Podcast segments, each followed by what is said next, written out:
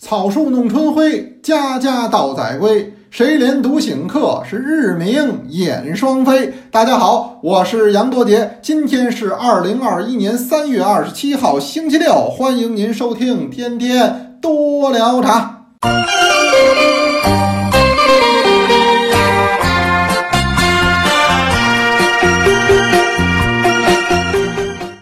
得特别强调一下啊，今天是星期六，星期六要上课。星期六上什么课？上中国历代茶诗课。这个课程我开了已经很长时间了。现在呢，咱们也赶时髦，学流行，按人家那电视剧的说法要求我自己。人电视剧不都有季吗？第一季、第二季、第三季呀。那我现在这课咱们也论季。啊，第一季讲完了唐代茶诗，第二季讲完了还是唐代茶诗。那么以这个唐代的诗僧齐己有一首好诗叫《咏茶十二韵》收尾，第二季呢收官。您看我现在这嘴里都是新词儿啊，都照着这个互联网综艺、电视剧的那要求要求咱们的茶诗课程。你别看咱们讲的是中国历代的茶学文献，这个茶诗也是文献的一种。但是咱们这说法新呢，形式新呢，让您上课老跟那追剧似的。您说能达到这效果吗？那谁听谁知道，是吧？咱这课很多同学确实，呃，是期期不落，这已经好长时间了。那么现在呢是第三季，第三季可快更完了，我也得提醒您啊，呃，我没数着，但我也知道可快了，咱马上就该开第四季了。讲的是什么呢？宋代茶室。这个很热门，因为现在呢，大伙儿是爱宋胜于唐。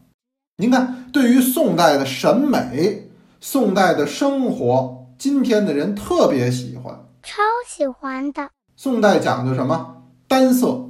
那现在的人也喜欢单色。你看它的瓶子，天青色，是吧？天青色还有还有歌呢，是吧？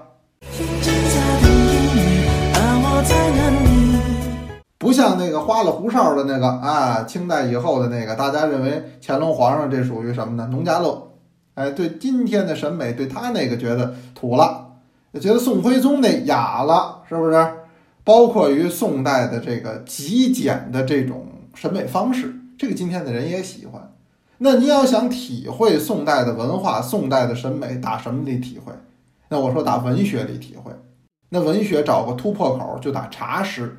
茶的文学里体会，这是最好。那么体会的是宋人的生活、宋人的心境、宋人的审美。所以咱们这第三季是宋代茶诗课。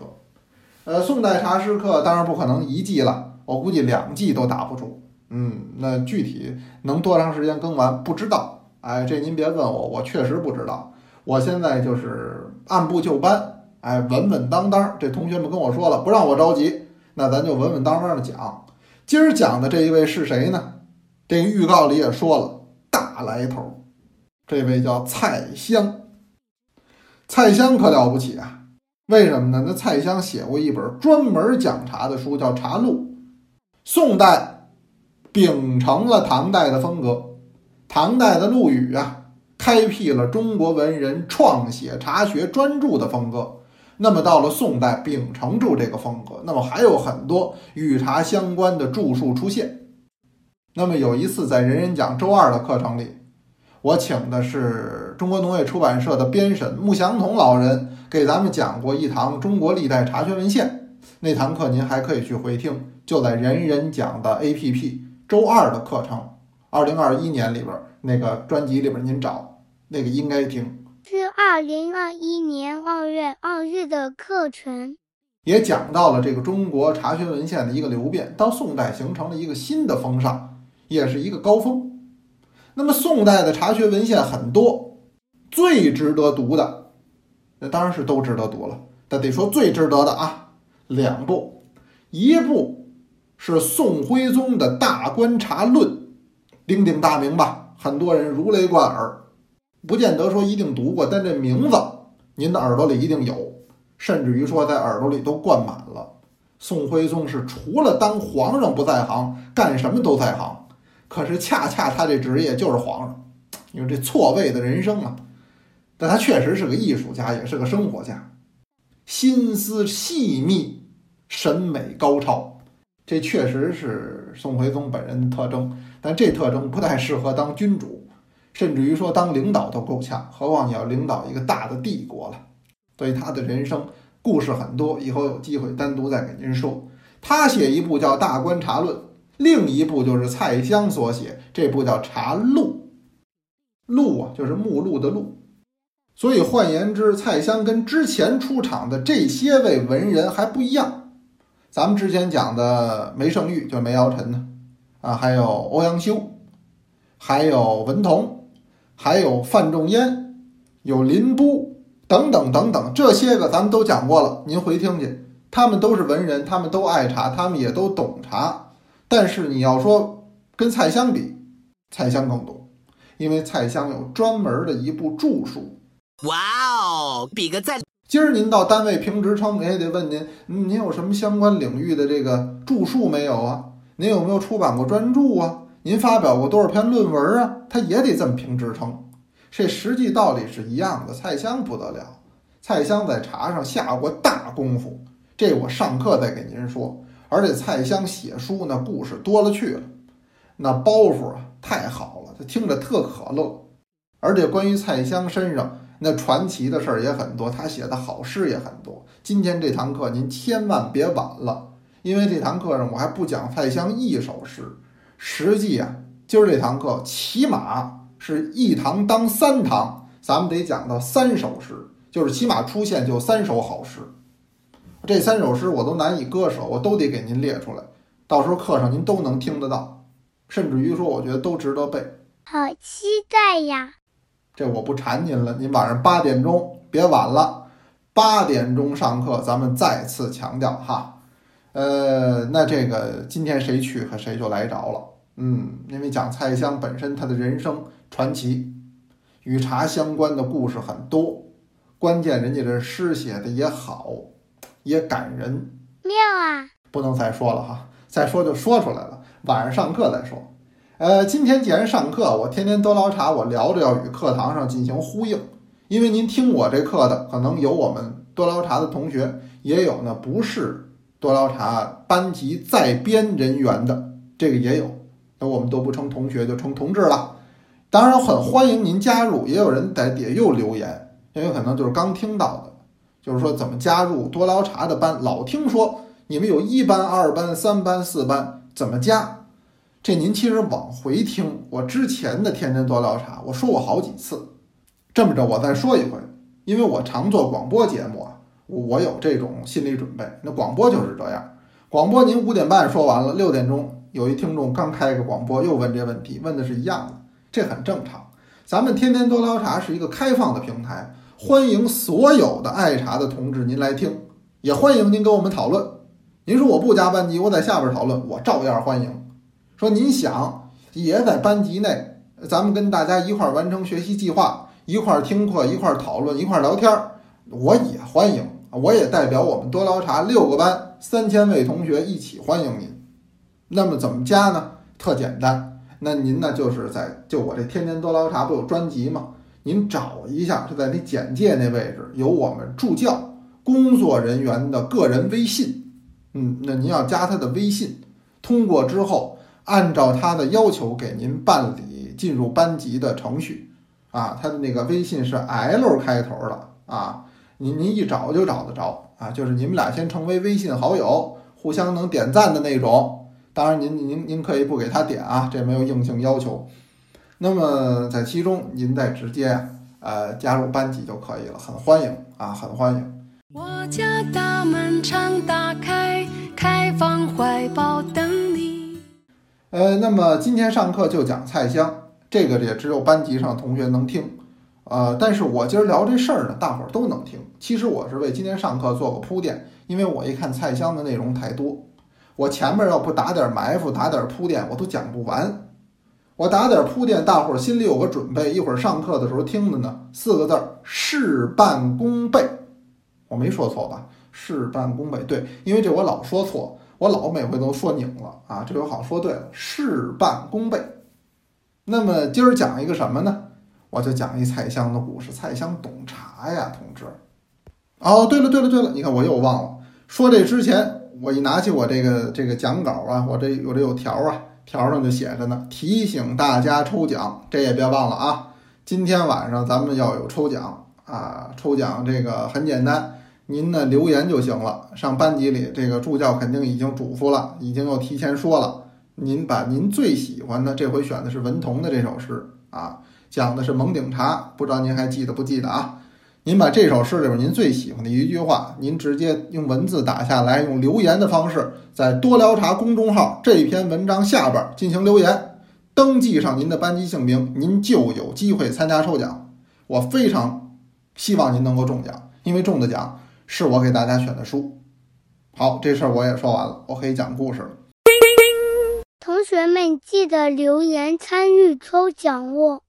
哎呦，你看看多不容易！我现在脑子不好，都得有条，没条我记不住。聊什么故事呢？聊这个菜香喝茶。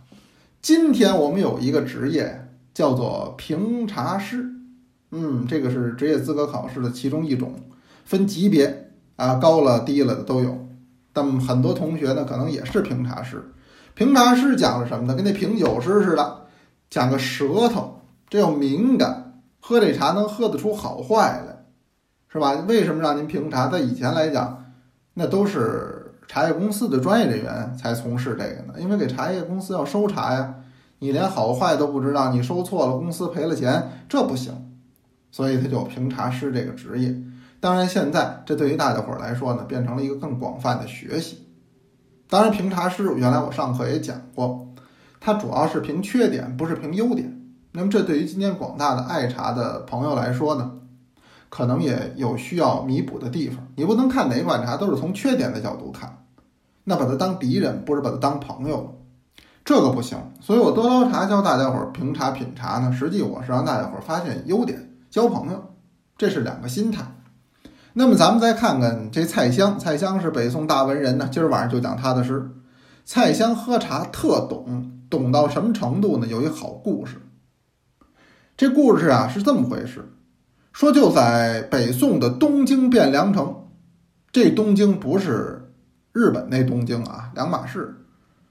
这个东京是汴梁，就是开封。哪个开封呢？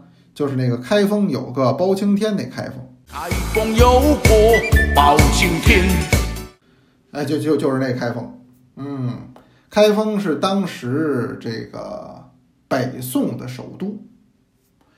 这开封实际是古都啊，可惜了了，就是什么呢？就是在明末农民起义的时候，这个李自成决堤淹开封，这开封城受很大的损失。所以您今天到开封看，很多当年的遗迹已经没有了。那清代以后的比较多，跟这有关系，就跟明末的这一次围开封啊，这个攻坚战最后决堤淹了开封城。说这黄河这水位啊，黄河真是很厉害。这黄河水位比开封城都高，您算算吧，这多危险！结果最后真把开封给淹了，很可惜。这故事就发生在开封，当时是北宋的首都，繁华的不得了。有一位官员啊，姓蔡，叫蔡邺成，叶子的叶，丞相的丞。那么他呢，就邀请这个蔡襄啊到家里来喝茶，因为是同僚嘛。同僚也也有以茶会友的，不是都喝酒，喝的是当时很名贵的小龙团。这小龙团怎么回事？今儿我上课再得细细的讲，这里边也有故事。现在您知道就行了。要喝小龙团，这二位刚坐下，外边一个仆人慌慌张张的跑进来了。启禀老爷，李大人来了。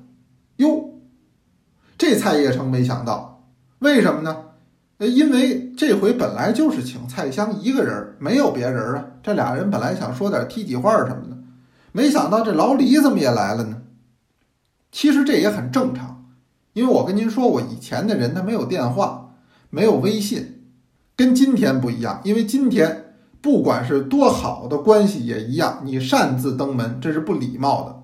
您不能说拍门就进，您知道家有人没人呢？您知道人家干什么呢？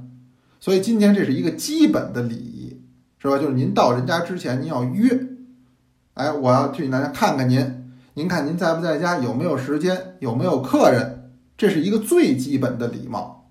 古人呢，他想有这礼貌也不行，他达不到啊，他没有这个通讯设备，所以都是愣撞。也有可能就是在家呢，也有可能就是不在家。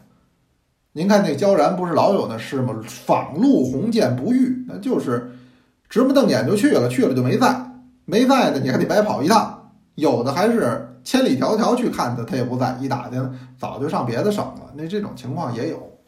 所以您看以前那小说里边不经常有那个一个秀才到某地投亲访友，人家亲戚朋友早不在了，或者早搬家了。好，他好几百里地去了，是盘缠也用完了，是干粮也吃光了，人也没找着。哎，这后边马上就得住庙里，住庙里呢就得遇见点什么神鬼妖狐。哎，这故事一般都这么展开哈。这个在古人很常见，所以这有不速之客呢也正常。那赶紧请吧，请老李进来吧。说来了也不是外人，这不是都是同僚吗？咱们一块儿一块儿喝。所以这俩人呢就变仨人了。哎，这茶局上就多了一人。这仨人坐定了呢，那么作为主办方呢，这个蔡义臣呢就赶紧跟家里那个小童子说：“来来来，赶紧上茶上茶。”这个茶上来以后，大家伙儿就坐这儿喝。人家老李喝了一口，没说什么就撂下了。蔡襄一喝呀，当时这脸色就不对了。嗯，蔡义臣看出来了，哟说。怎么回事，蔡大人？这怎么这茶不合口味啊？蔡襄把这碗一撂，乐了，说：“您今天请我们喝的什么茶？嘿，还什么茶？咱都说好了，今儿喝的是最名贵的小龙团呀，这是好茶呀，不是好茶我不请你们来呀。”蔡襄一摆手说：“不对，说非独小团，必有大团杂之。”这是原文，什么意思呢？说你这茶里边。搞拼配了，不是光有小龙团，你这里边还有大龙团，必有大团杂之，就这意思。这蔡野臣一听，这脸上就挂不住了。为什么呢？这俩茶不一价格，小的贵，大的便宜。你这么说，就显得我这人不厚道啊，脸上有点搁不住。脸上搁不住，他不能跟蔡襄发火啊。他呢，冲底下人说话。说，你看你们这帮人怎么回事？我不是跟你们说好了吗？咱们得用小龙团招待客人，这是贵客呀。这话都说给那俩人听的。你们这些人当着二位大人的面说说，我刚才是不是这么嘱咐你们的？这底下人一听，脸色也变了。为什么吓的呀？是是是，二位大人，我们老爷确实跟我们说，一定是小龙团招待二位。但是啊，我们有下情回禀。怎么回事呢？嗯，这蔡臣一听说，怎么还有下情回禀啊？讲，不是不是，您不知道是这么回事。本来呀，老爷说就是跟蔡襄蔡的人两个人喝茶，我们呢就都准备好了，把这茶叶也磨好了，一会儿就给二位准备点茶。就这么一会儿呢，李的人又来了，李的人来了可坏了，这两碗变三碗了，我们没磨那么多。这正好还有点儿上一次磨的那个大龙团，我们就给掺和进去了。这不是赶紧让三位大人都喝上吗？蔡野臣一听啊，感情真有这事儿啊！哦，合着往里边掺了点大龙团，就这点儿就愣让蔡襄给喝出来了。呵，打这儿才知道这个蔡襄啊，见茶如神呐。就这一沾唇就能喝出来怎么档子事来，蔡襄因此啊也是名声大振，都知道蔡襄是一个懂茶之人。这个故事流传的很广，也是传为美谈。那么今天我呀给大家讲这么个故事，就告诉您蔡襄是一个不得了的人物，尤其是在茶上的造诣很高，所以他的茶诗才真叫值得期待。讲哪首？精彩之处在哪里？这现在都不能说。晚上八点钟，咱们是不见不散。晚上八点上课哦。我说了半天了，我现在还是请出咱们多捞茶的同学来给您啊诵读茶诗。今天这一位呢，呃，很好。今天这一位是谁呢？啊二班的二班的《洪清风》，这是梧州啊。那请您先欣赏。煮茶，